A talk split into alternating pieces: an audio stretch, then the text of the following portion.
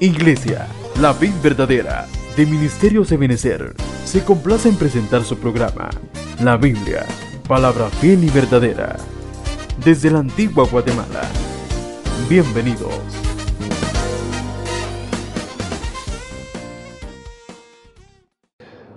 Aleluya. ¿Cuántos pueden darle otra fuerte ofrenda de palmas al Señor que vive y reina para siempre por los siglos de los siglos? Gloria a Dios. El Señor le bendiga, amado hermano. Esta tarde tengo el hermoso privilegio, nuestros pastores me han delegado para poder compartir la palabra y es realmente una alegría y un gozo, hermano, cada vez que tenemos la oportunidad de, de estar en este lugar. Así que yo le voy a pedir que me acompañe a orar, que me acompañe a pedirle y a rogarle, hermano, al Señor, que sea Él el que nos hable y que el mensaje provenga de su espíritu. Los hermanos de la alabanza pueden descender si van a hacerlo, si no, pues se quedan por ahí en sus lugares. Padre bendito que estás en los cielos y en todo lugar, Señor, te damos gracias esta tarde, Padre, por el hermoso y honroso privilegio que nos permites de estar en tu casa, Señor.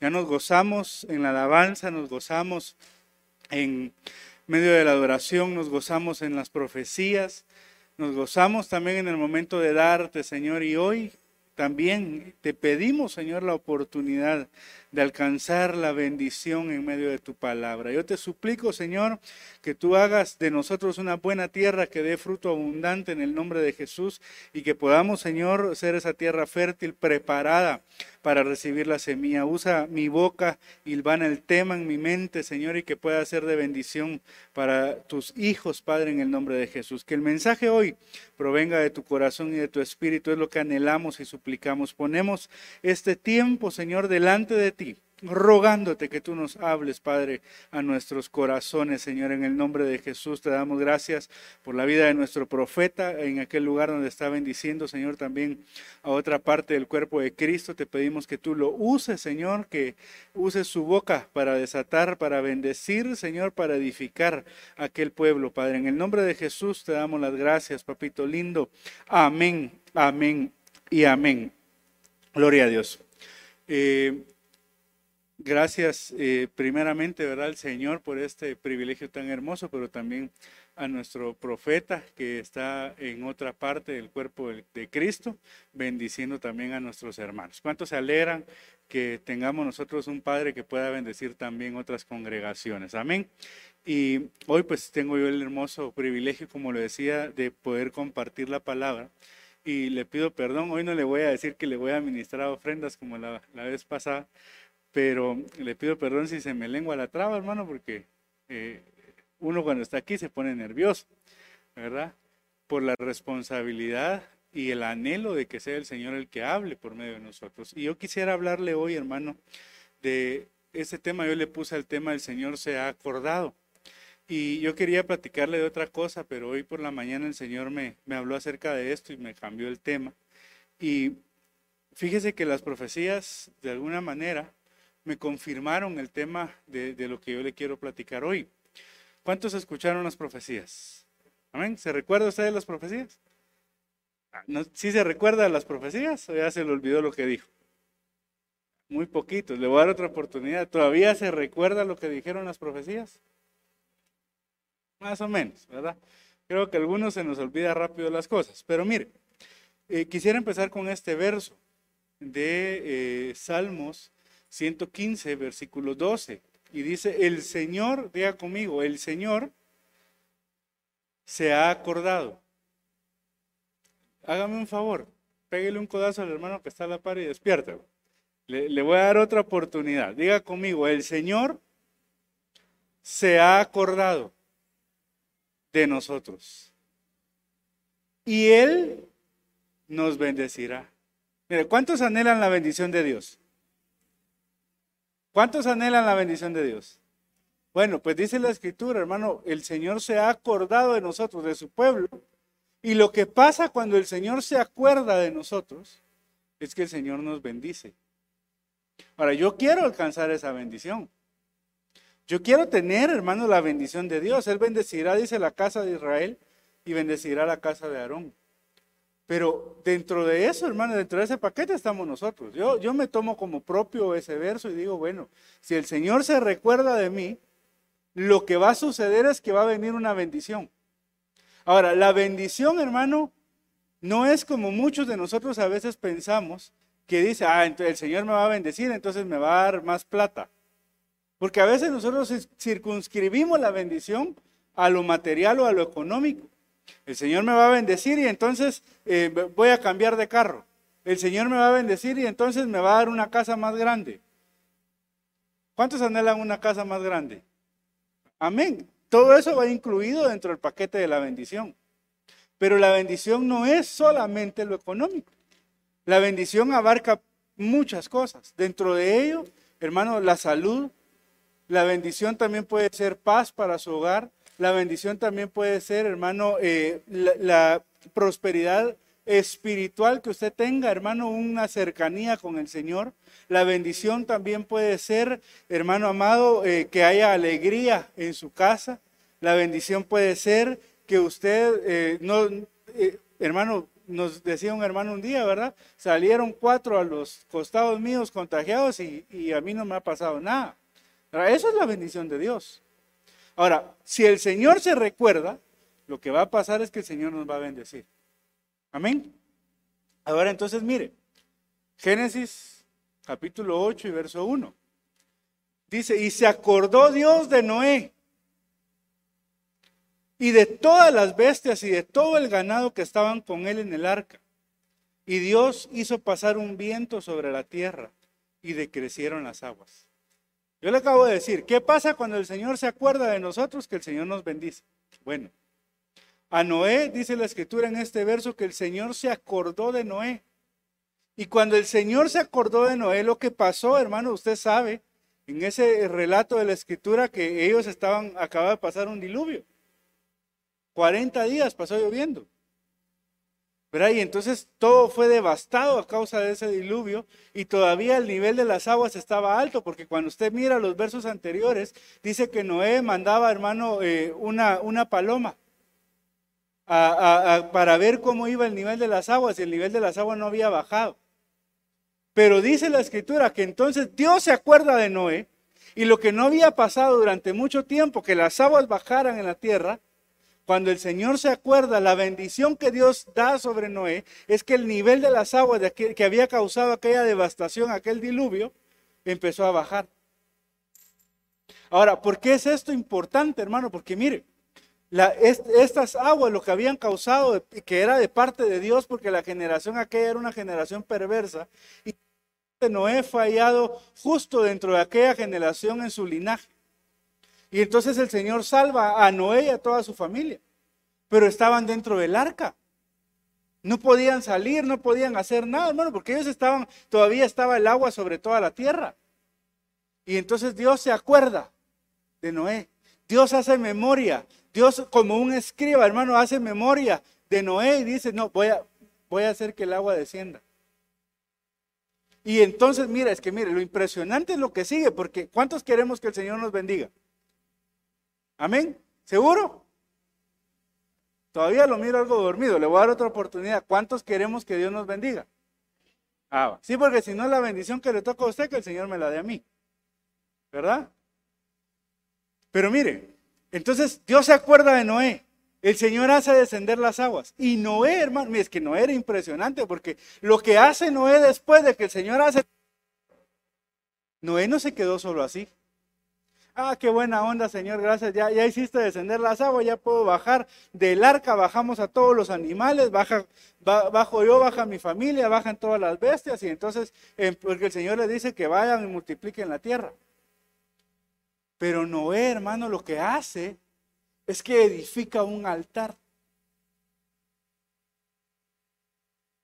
Y entonces hace un holocausto al Señor.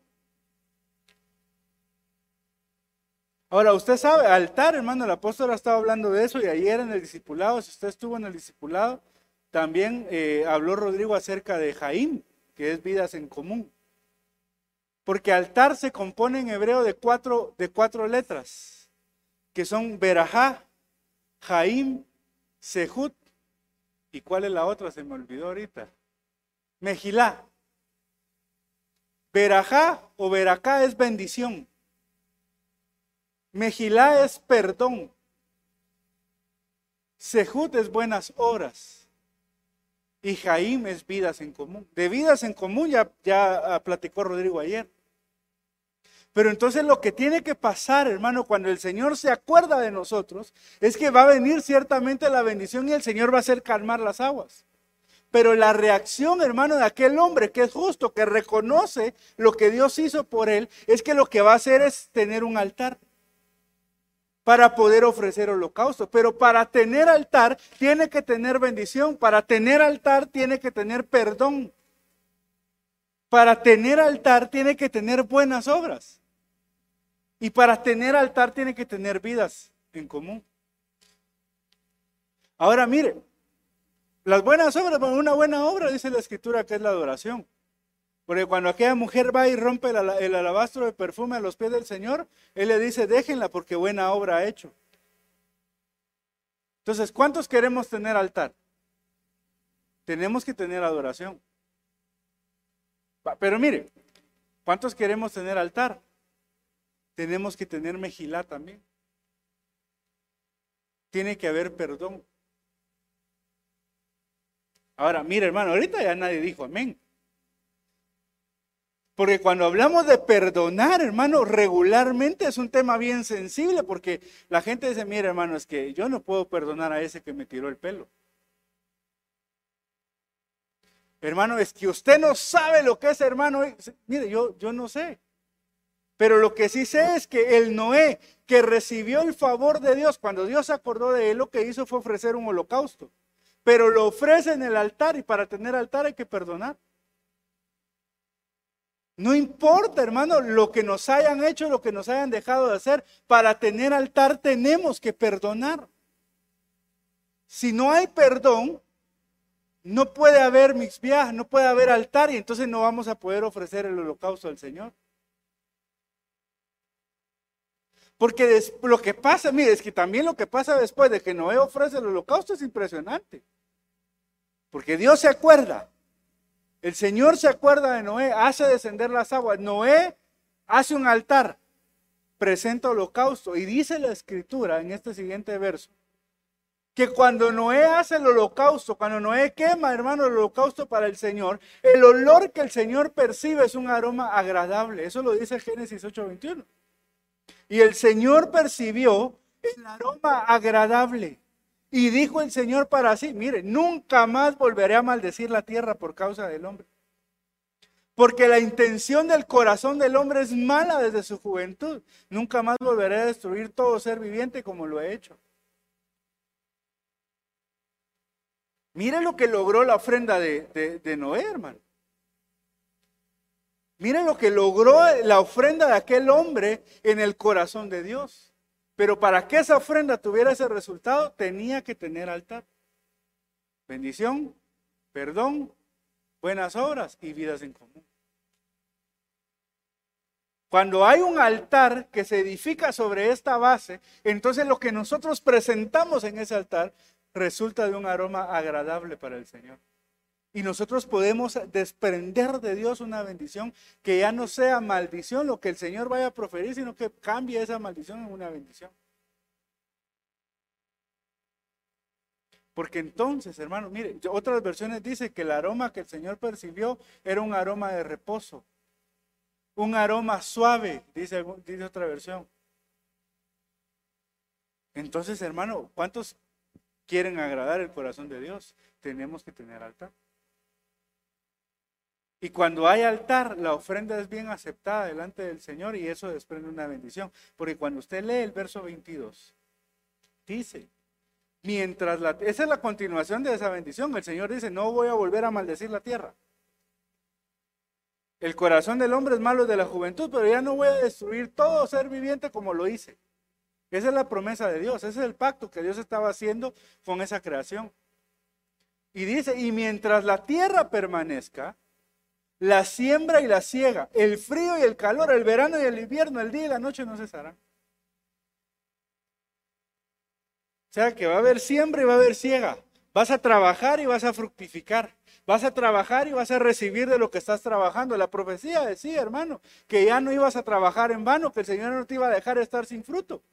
Bueno, pues esa es la promesa que Dios te hace hoy, que lo que tú trabajes lo vas a cegar, de lo que hagas va a ser fructífero, no te vas a quedar sin fruto, no vas a, trabajar en vano, sino que cuando tú trabajes el fruto de tu trabajo lo vas a poder cegar, lo vas a poder recibir.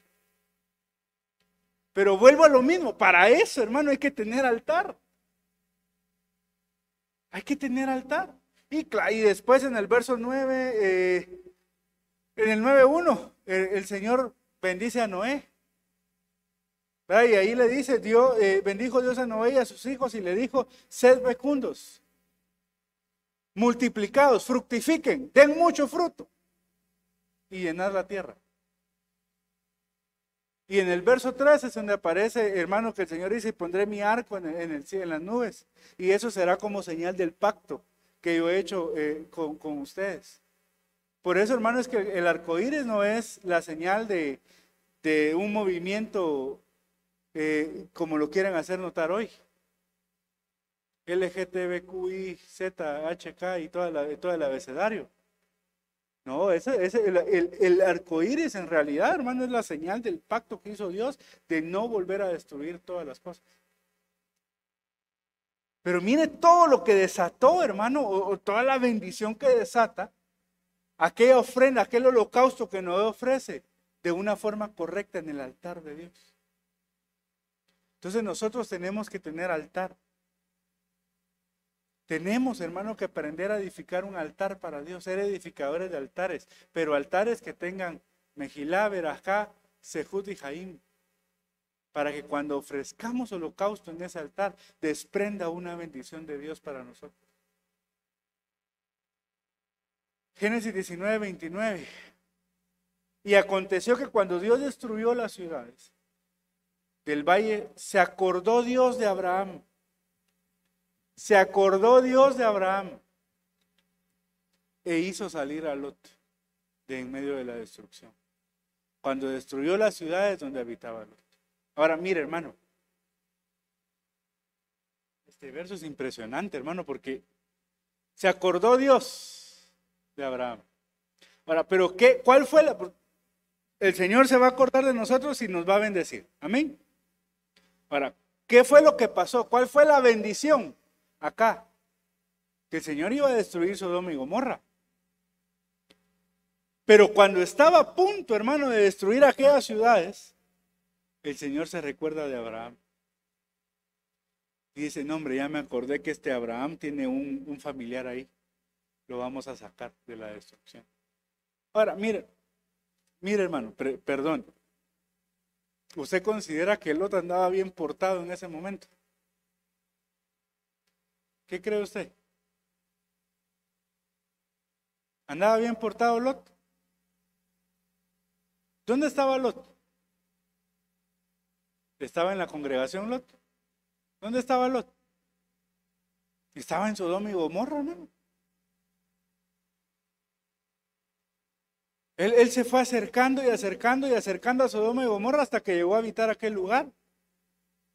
Hermano, y Sodoma y Gomorra era una perversión eh, de todos los aspectos, ¿verdad? Pero lo que resalta es lo sexual.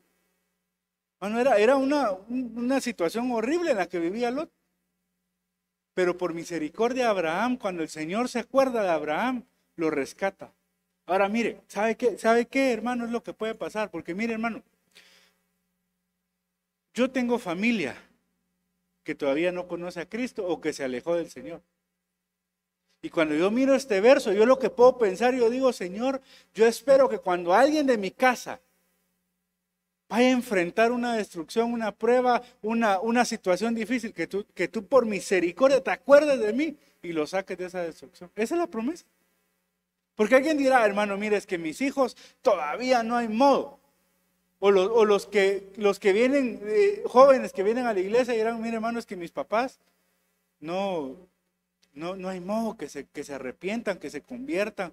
No hay modo, hermano, que yo los mire venir a la, iglesia.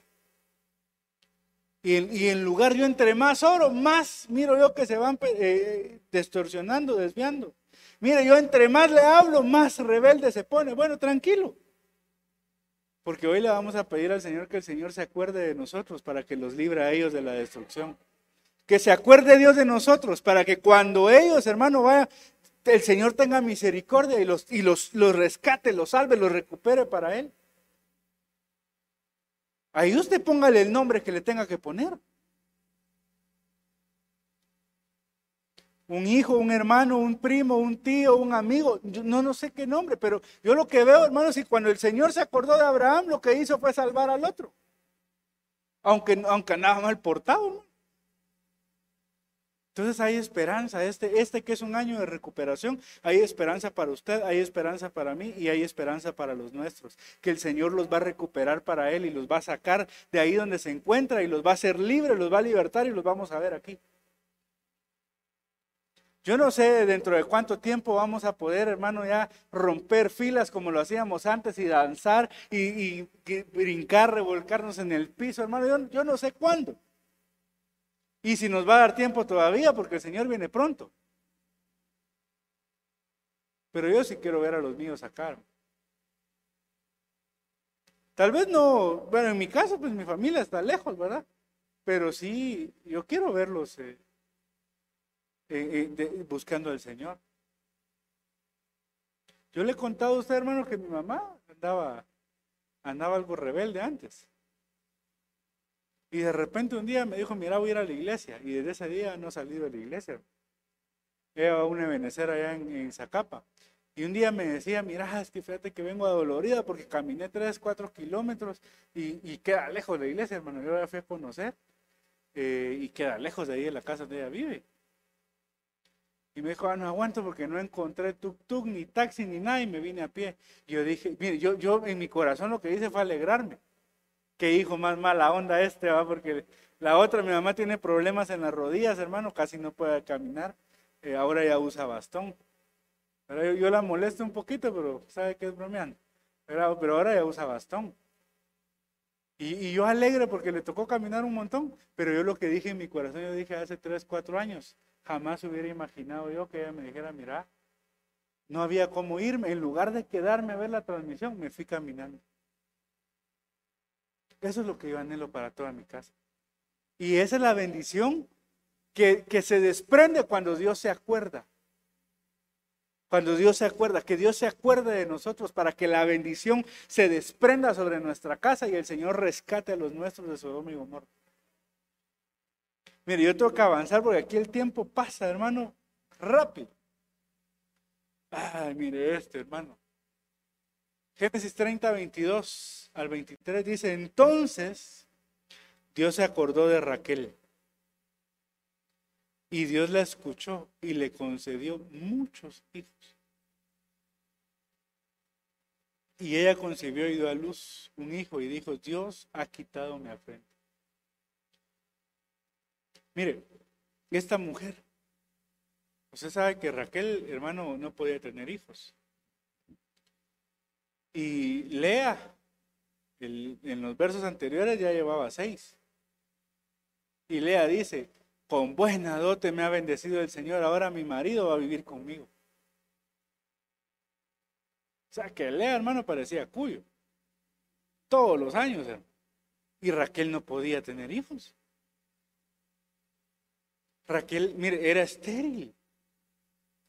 Ella no podía fructificar. Por eso le decía, y una de las profecías decía eso, que el Señor nos iba a dar la oportunidad de fructificar, que ya el trabajo no iba a ser en vano, que íbamos a dar fruto. Eso es lo que necesitamos nosotros dar fruto, porque el Señor viene por una iglesia que pueda dar fruto.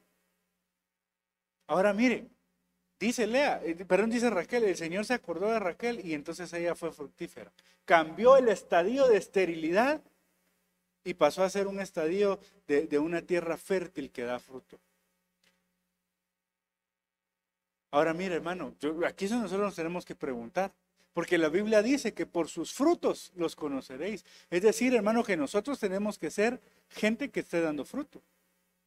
Ahora yo le pregunto, ¿Será que, mire, yo, yo, no sé si a usted le ha pasado, hermano, pero alguna vez usted ha sentido que algo de lo que hace no, no hay modo que fructifique? diría el pastor, ¿verdad? Compra un payaso y se le pone triste. Un elefante se le adelgaza. Un enano se le crece. ¿ah? ¿Cómo? Se gana, no, pero si se gana la lotería, ahí rayados. Mire, pero Dios quiere cambiar esa situación de esterilidad. Aún cuando el árbol está a punto de ser cortado, fuera cortado, decía la profecía, hay esperanza que va a reverdecer. Esa es, la, bendición que viene de parte de Dios. Aquello que se miraba seco, que no podía fructificar, que un día usted lo mira, hermano, y cuando, pucha, pero si ese árbol ya estaba solo el tronco. Y ahora ya, ya, ahora ya, ya, ya le miro rama, ya le miro hojas, y pronto vienen los frutos. Es que ese matrimonio, hermano, si usted lo hubiera visto, estaba a punto de, divorciarse.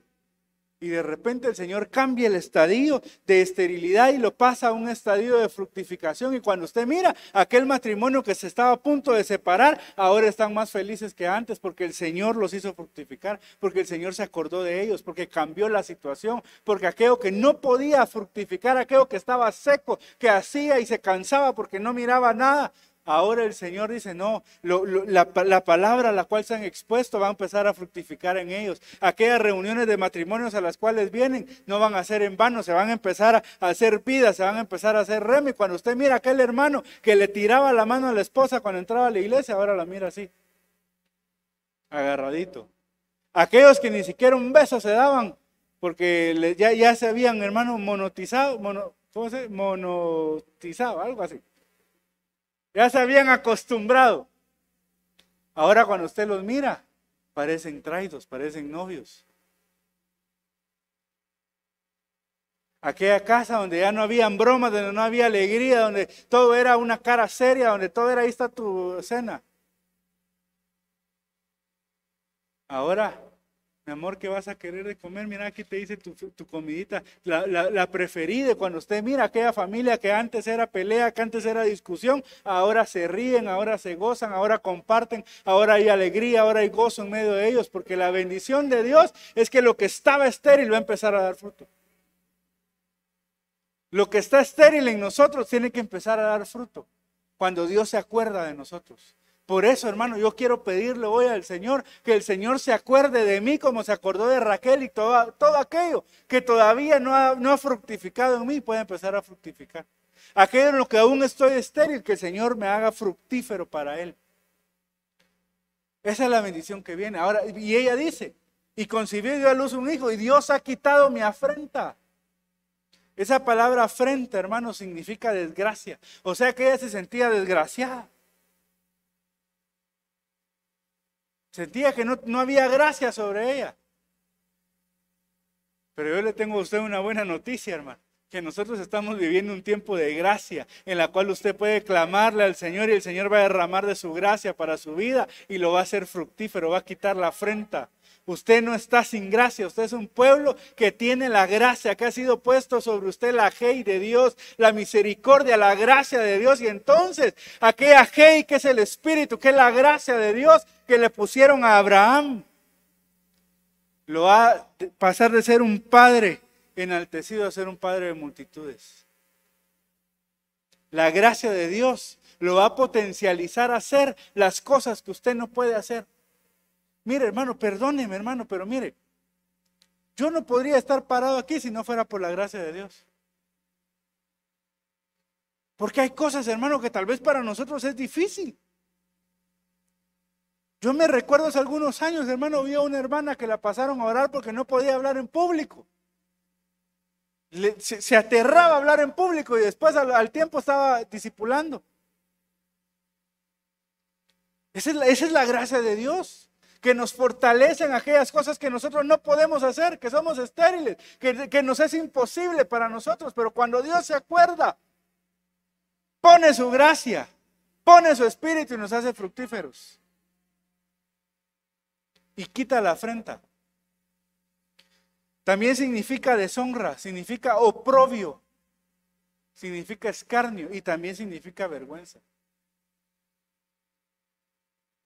Dios quiere quitar la vergüenza, si hay vergüenza en nosotros, hermano, Dios la quiere quitar. Para que ya no más se burlen de ti. Y vos, siendo cristiano, mira, no, no que Dios bendice a sus hijos, pues y mira la carcachita que andas, tranquilo. Tranquilos, Dios va a cambiar esa situación. Y si no, dale gracias a Dios. Pero cuando Dios se acuerda, quita, quita el oprobio. Y entonces cuando te miren a ti no se van a burlar, sino que van a tener que reconocer las obras grandes que Dios, hace, que Dios ha hecho en ti. Éxodo 2, 23 al 25. Y aconteció que pasado mucho tiempo, murió el rey de Egipto y los hijos de Israel gemían a causa de la servidumbre y clamaron. Mire, esto es impresionante, hermano. Y clamaron. Y su clamor a causa de la, servidumbre subió a Dios. Oyó Dios su gemido y se acordó Dios de su pacto con Abraham. Isaac y Jacob y miró Dios a los hijos de Israel y los tuvo en cuenta. Ahora, mire, yo quiero detenerme aquí un momento. Ya, ya se me está acabando el tiempo de la prédica nada más, ¿verdad? No, no me quieras mandar al cielo todavía. Mire, dice que el Señor se acordó de su, del pacto que había hecho con Abraham, Isaac y Jacob. Pero se acordó cuando el clamor de aquel pueblo subió delante de Dios. Ahora mira, ¿qué, qué, es, hermano, lo interesante de esto? Y es que a veces nosotros queremos que Dios nos bendiga, queremos que Dios se acuerde, queremos que Dios nos saque de la situación difícil, queremos que Dios nos saque de la, del desierto. Ellos estaban en servidumbre, pero no oramos, hermano. pero no nos presentamos delante de Dios a clamar, pero no nos presentamos delante de Dios a pedir. La Biblia dice, pedid y se os dará. ¿Y por qué será que el Señor no me bendice a mí como bendice al otro hermano? Pero ¿no será que el otro sí está clamando y tú no clamas? ¿No será que el otro sí está orando y tú no oras? Aunque ya nadie diga amén. Pero mire, es que mire pues hermano. Mire pues, mire pues. Cuando usted era niño y quería comprar algo, ¿qué hacía? Pucha, que le ahorraba, mire qué pilas. ¿Ah? Pero mire, pues, eh, un niño eh, normal, no como el hermano que ahorraba, era diligente en su ahorro. ¿Qué hacía? tengo ganas de un helado. Ah, Papi, papi, me compré ese helado, papi, papi. ¿Sí o no? Mire, yo ahora que soy padre lo comprendo. Hace poquito fue el cumpleaños de mi nena. La llevamos a, fuimos a comprar su regalo. Y, y le puse, hermano, yo aquí a comprarle sus muñequitas. Le ponía, lo tiraba. Le ponía otro. Le ponía. En eso vimos un jueguito de legos. Cuando ella lo vio, hermano, ya no lo soltó. Mire, una cosa tan sencilla. Costaba como 200 quetzales. Y me dijo mi esposa, ¿para qué le vas a comprar eso? Mira, si es, tres, cuatro legos y un barquito. Sí le dije, pero eso le gustó. Alcahueta, no, Yo ya me di cuenta quién va a ser el alcahuete, ¿verdad? Y ella nos soltó el regalito y eso le compramos porque eso quería. Ahora mira, ella todavía no habla, solo con, gestos y, con, y se comunica. Pero ella dijo, esto quiero, y yo de tata alcahueta se lo di. Usted cuando era chiquito, papá, quiero un juguete. Ah, iba su papá. Porque solo tenía que pedir. Ahora mire, dice la escritura que si, si nosotros siendo padres, malos padres, no le negamos nada a los hijos, Dios, hermano, que es el, que es el mejor padre que puede existir, ¿será que nos va a negar algo? Si ya nos dio a Jesucristo nuestro Señor como una ofrenda, nos dará con Él todas las cosas. Pero ¿qué tenemos que hacer? Pedir. No recibís porque no pedís. Ahora, el problema, hermano, de pedir y de, clamar, hermano, es que hay que humillarse. Porque mira, ¿a quién le gusta? ¿A quién? Pero, seamos sinceros. Pero es bonito dejemos ya el ámbito de un niño. Eh, pasémonos ya a, nosotros ya adultos. Seamos sinceros, ¿es fácil ir a pedir algo? Mire pues, ¿alguna vez le tocó ir a pedir fiado a la tienda? ¿Sí o no? No, yo sé que usted es pudiente, hijo de Bill Gates, y no, no ha tenido necesidad de hacer eso. Pero a mí sí me tocó un par de veces. Llegaba yo donde el chino, Estuardo se llamaba el chino, no Estuardo es eh, el anciano de la alabanza, sino el de la tienda. Estaba chiquito. Mira, dice mi mamá que si no le puedes mandar tanto de huevo, tanto de pan y, te lo pagamos mañana. Va, está bueno. Pero ya cuando fui creciendo, ya esperaba que todo el mundo se fuera para quedarme yo solito para pedir. Porque hermano, porque pedir es, es, humillante, es feo. Pero entonces, nosotros tenemos, porque mire hermano, porque mire, nosotros queremos recibir bendición. Amén. Tenemos que aprender a pedir. Eso es lo primero, aprender a pedir. Y claro, hay que saber cómo pedir, porque la Biblia dice que algunos piden y no reciben porque piden para sus deseos, para satisfacer las cosas de la carne. Entonces, claro, hay que saber cómo pedir, pero el primer paso es pedir, el primer paso es humillarse. Yo le contaba a los hermanos en un discipulado hace poco, hermano, que cuando yo fui a mi primera entrevista de trabajo, me fui, iba así bien Catrín, calidad, porque iba a una entrevista. Y dije yo, voy a hacer sencillo mi billete de 100. Era el 21 que tenía. Y por si me asaltan, mire cómo es uno, ¿no? Me lo voy a hacer sencillo, así no lo doy todo.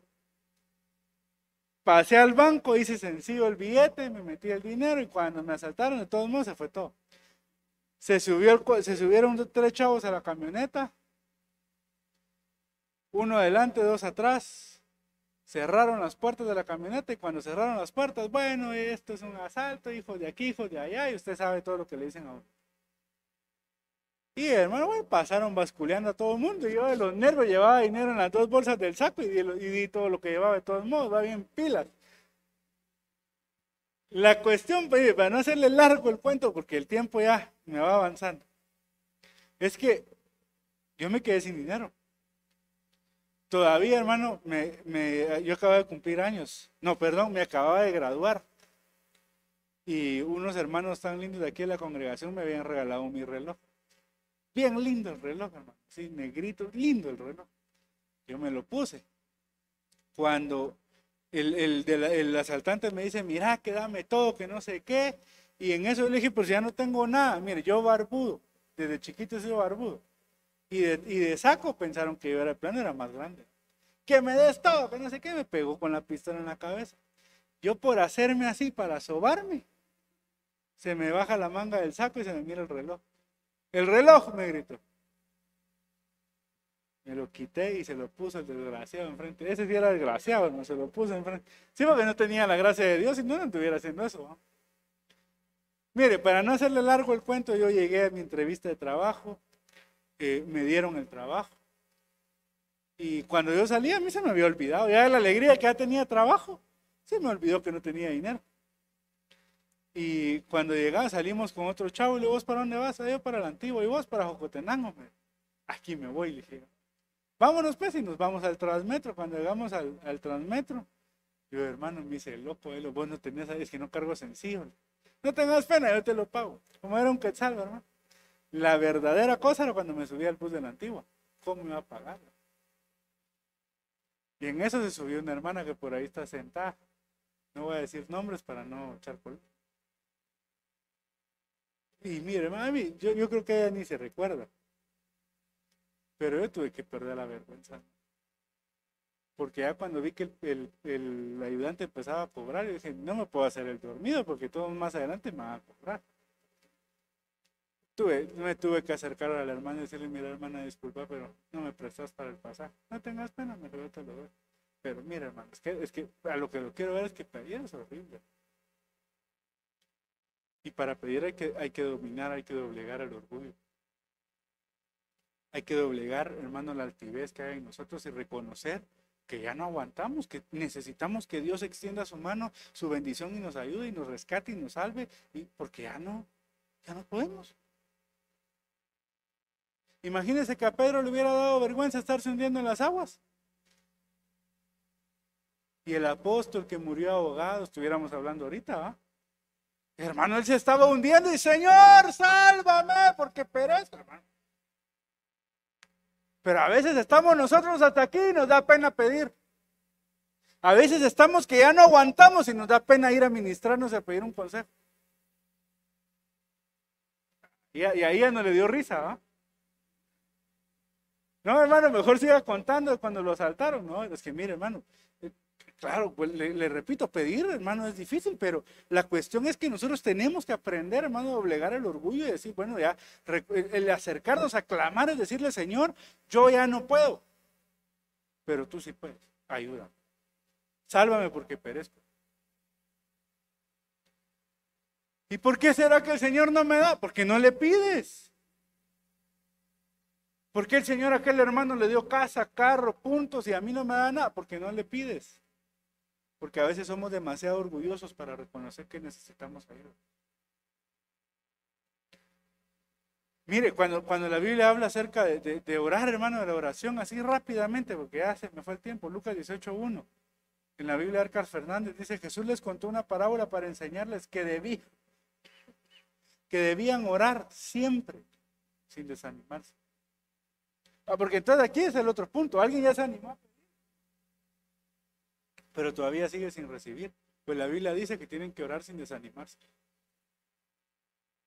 Ora sin desanimarte. Ora, hermano, confiando en Dios. El que pide tiene que hacerlo con fe, porque sin fe es imposible agradar a Dios. Entonces, cuando te acerques a clamar, cuando te acerques a orar, no te desanimes si a la primera no hay una respuesta. Cuando te acerques, cuando estás en un desierto y empiezas a decirle, Señor, en el nombre de Jesús, sácame de esta prueba, Padre. Ya, Señor, puro el burro de Chuck, de hermano. Ya merito. Ya me... No, hermano. Es que también es en el tiempo de Dios. Imagínense aquel pueblo 40 años en el desierto pero aún estando en el desierto. Yo me imagino que ellos todos los días pedían y diciéndole, Señor, ¿cuándo vamos a llegar a Canaán? ¿Cuándo? Pero estando ahí en medio de la prueba, en medio del desierto, aún así, en el, día, hermano, la nube que los cubría. Y en la noche, como era un frío espantoso, una columna de fuego. ¿Qué tu aire acondicionado ni qué nada, hermano? Ellos estaban guardados, estando en el desierto. Pero también en la prueba hay que tener paciencia.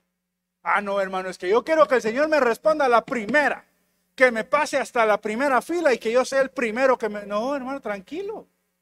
Cuando ores, cuando pidas, cuando te animes a clamar, a decirle, Señor, ya no puedo, necesito que me extiendas tu mano y me salves.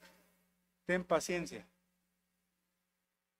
Porque en el tiempo, en, su tiempo Dios te va a responder. Pero no te desanimes si a la primera no hay respuesta. Sube al monte, ¿Qué miras? No miro nada. Sube otra vez. ¿Qué miras? No miro nada. Hasta la séptima. Le dice, aquí miro una nube como el tamaño de la mano de un hombre.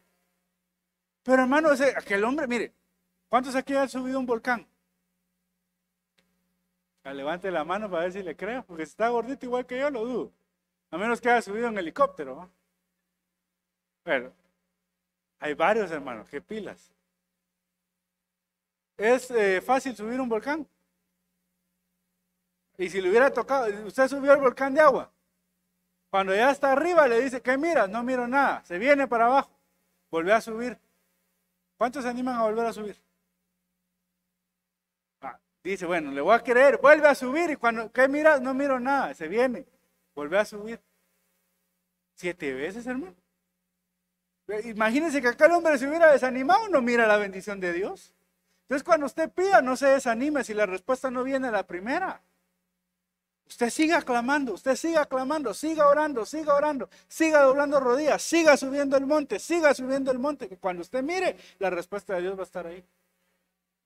Entonces, cuando ores, dile al hermano que tienes a la par, cuando ores, no, no, no, no te desanimes. No te desanimes. Sigue orando, persevera. Eso es lo que dice este verso. Primero Tesalonicenses 5:16. Estad siempre gozosos. Siempre, siempre, en medio de todo.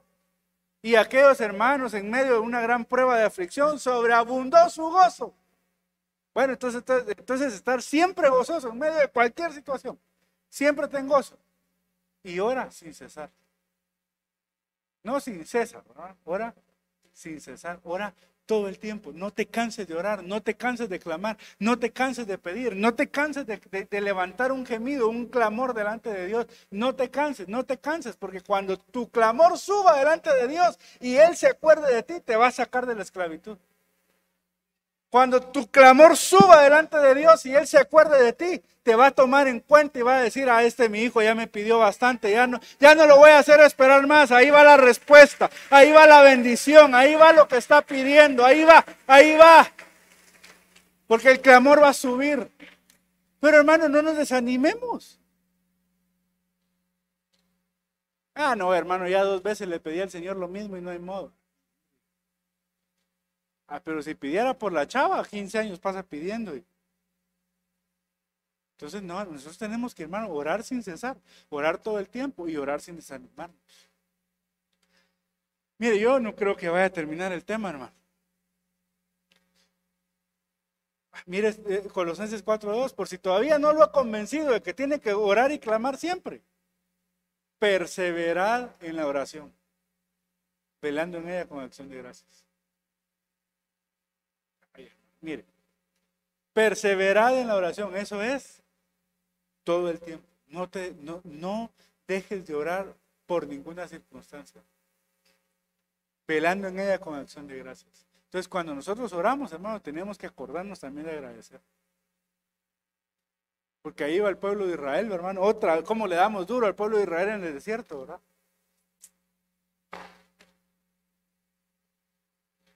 Mejor eran los ajos en, Egipto, la cebolla, los pepinos, los puerros, que eran gratis.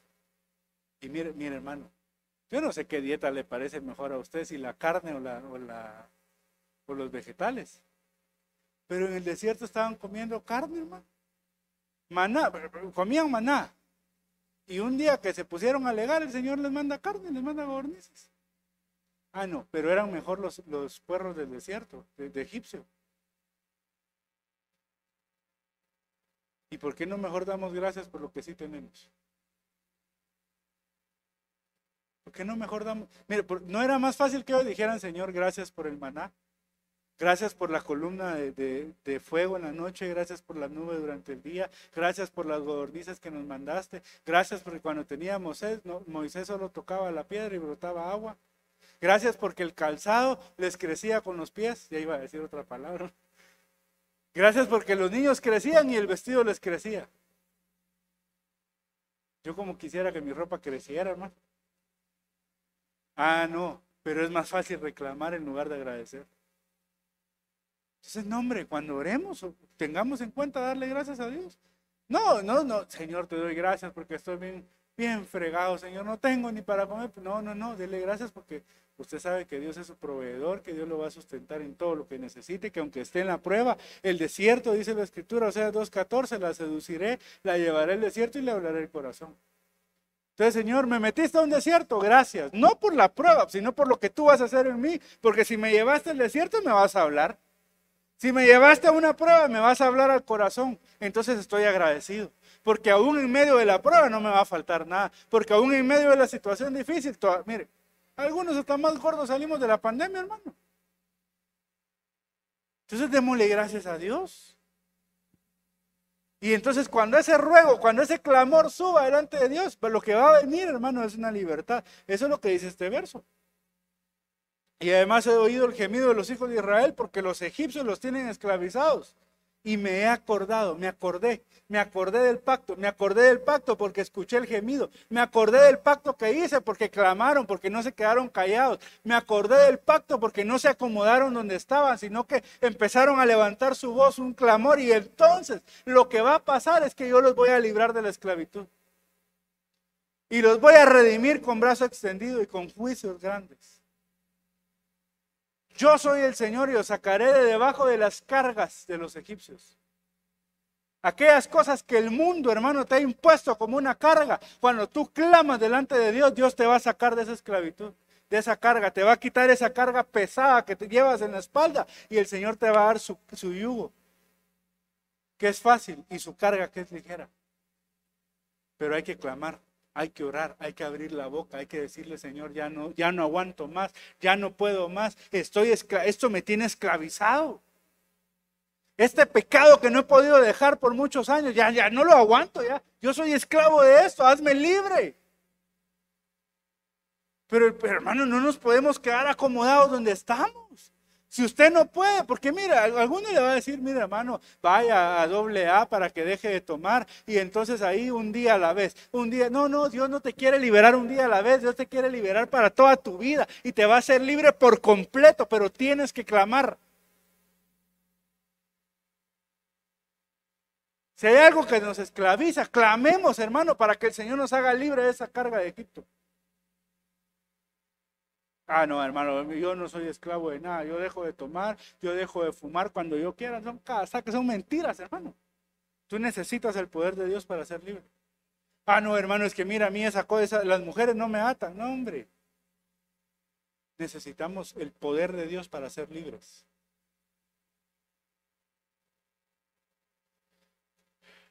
Salmo 9:12. Porque el que pide cuentas de la sangre derramada se acuerda de ellos. Porque Dios no se olvida del clamor de los afligidos. Si tú clamas, Dios no se va a olvidar de tu clamor, hermano. Dios se va a acordar de ti, se va a acordar del clamor que tú haces y va a subir delante de Él. Porque Dios no se olvida. Mire, Dios no es malo, hermano. Si tú estás en aflicción, Dios no va a ser malo para que tú clames y no escucharte. El que hizo el oído no irá, dice la palabra. Entonces, cuando tú levantas tu voz con un corazón contrito y humillado, Dios va a escuchar tu clamor porque Dios no deja de oír. Dios no se olvida del clamor de aquel que está en aflicción. Entonces, tal vez tú viniste hoy y dijiste, ya no hay esperanza. Eso decía la profecía. Ya no hay esperanza para mí. Yo quiero decir hoy, sí hay una esperanza y la esperanza se llama Cristo Jesús, pero tienes hermano que levantarte en, clamor a Él y Él no va a dejar de escucharte.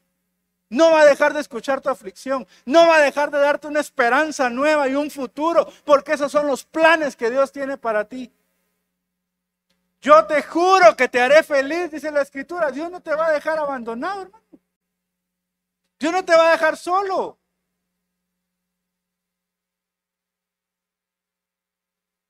Pero a veces somos tan orgullosos para no reconocer que necesitamos de Dios.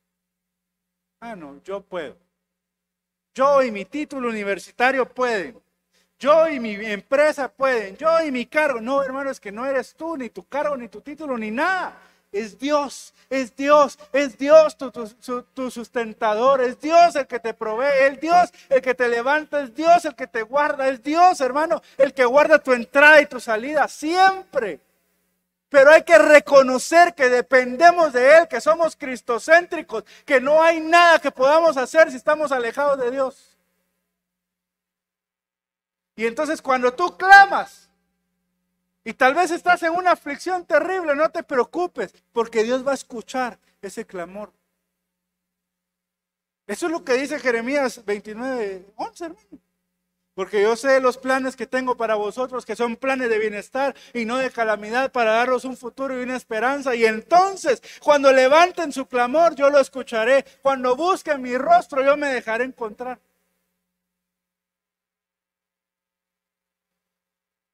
Hay una esperanza para ti. Si tú veniste hoy pensando que ya no había esperanza, para tu matrimonio, para tu empresa, para tu trabajo, para tu familia, para tus hijos, para ti mismo, yo te quiero decir que sí hay una esperanza. Y que las lágrimas y el clamor que has levantado, Dios lo ha escuchado. Y que las lágrimas, hermano, que has derramado, Dios las ha visto. Pero si no has salido hasta hoy de la situación, no te desesperes, no te desanimes, porque vas a llegar a la tierra y a la promesa que Dios tiene para ti. Pero es en su tiempo, no en el tuyo. Tú sigues clamando, tú sigues clamando, tú sigues clamando y Dios va a dar la respuesta cuando sea el tiempo. Oh Señor, ten piedad, mira mi aflicción. Por causa de los que me aborrecen, tú que me levantas de las puertas de la muerte. es que ni la muerte, hermano, es un rival para Dios. Si Él ya venció a la muerte. Ay, hermano, es que mire, me, va a dar coronavirus y me voy a morir. No, tranquilo, si, si te toca partir, era porque Dios lo tenía así previsto. Pero Él es poderoso porque Él ya venció la muerte, hermano, y la muerte nos puede hacer nada, si Dios no lo permite. Si me ayuda el hermano del teclado para que me acuerde que tengo que terminar. Mire, yo me quedé a medio tema, hermano. Ah, mire este verso, es que esto es, esto es otra cosa, hermano. Mire, dice, eh, 1 Samuel 1, 19 al 20, y se levantaron de mañana. Adoraron delante del Señor y regresaron de nuevo a su casa en Ramá. Y el Cana se llegó a su mujer. Y el Señor se acordó de ella. Y a su debido tiempo, después de haber concebido, Ana dio a luz un hijo y, se, y le puso por nombre Samuel.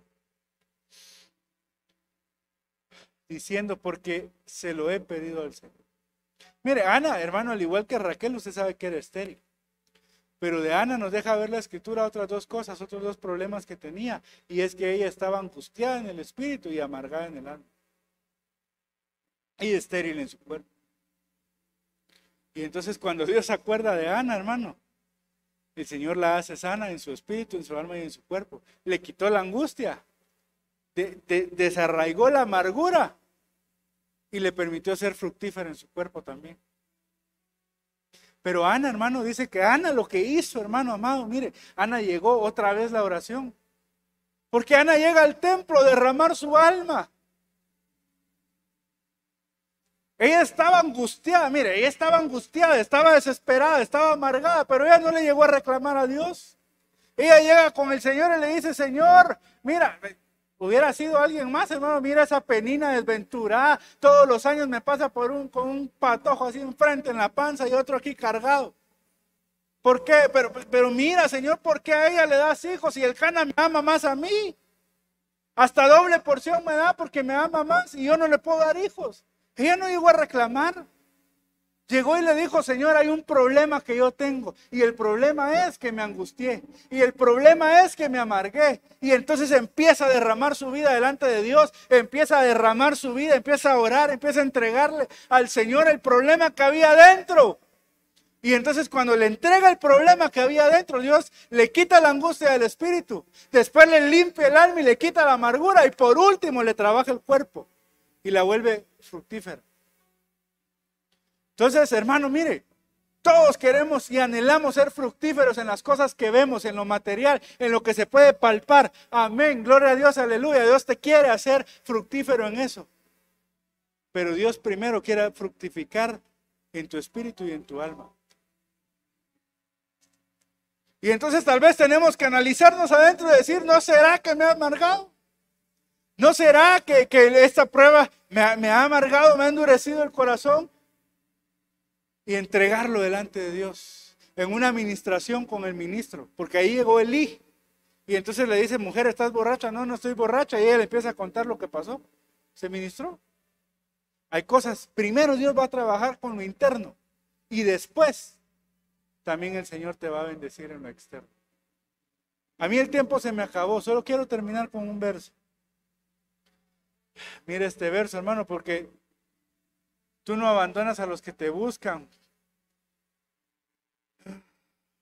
Ah, mire este verso, hermano.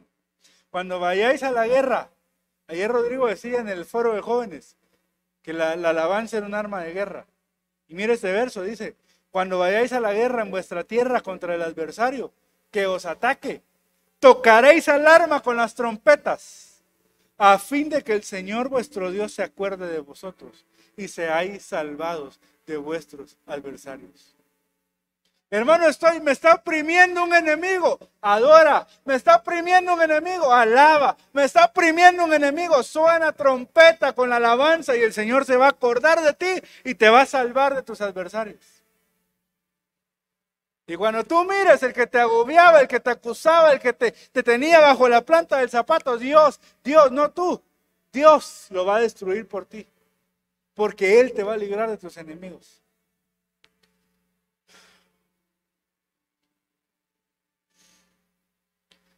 Con esto termino. Póngase de pie y oramos.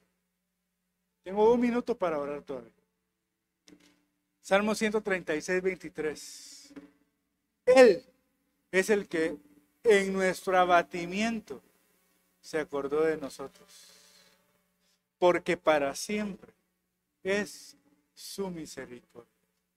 Para siempre es la misericordia de Dios para ti. Padre, en el nombre de Jesús te damos gracias esta tarde, Señor, por el la bendición que tú nos das de poder estar en tu casa. Pero hoy te rogamos, Señor, en el nombre de Cristo, que te acuerde de nosotros, Señor, que te acuerde de este pueblo y que entonces nos bendiga, Señor, en el nombre de Jesús. Si alguien ha venido hoy sin esperanza, alguien ha venido hoy sin las fuerzas de clamar, sin fuerzas para orar, te rogamos, Señor, en el nombre de Cristo, que tú le llenes de fuerzas nuevas para levantar su voz con un clamor que suba delante de ti, Señor. Si ha habido angustia, si ha habido amargura en nosotros, quítala, Padre, en el nombre de Jesús. Permítenos, Señor, ser un pueblo que no está acomodado donde está, sino que levantemos, tengamos la humildad suficiente para reconocer que necesitamos de ti. Que todo lo que necesitamos eres tú. Porque si te tenemos a ti, lo tenemos todo. Señor, en el nombre de Jesús, bendice a este pueblo, Señor amado. Y acuérdate de nosotros, para que nuestro clamor, cuando lo levantemos delante de ti, tú lo escuches y lo recibas, Señor, con un aroma agradable delante de ti. Y entonces, Padre, derrames bendición hasta que sobreabunde en nosotros. En el nombre de Cristo Jesús. Te damos gracias, papito lindo, y te bendecimos en el nombre de Jesús. Amén. Amén. Iglesia, la vida verdadera, Ebenecer Antigua, presentó la Biblia, palabra fiel y verdadera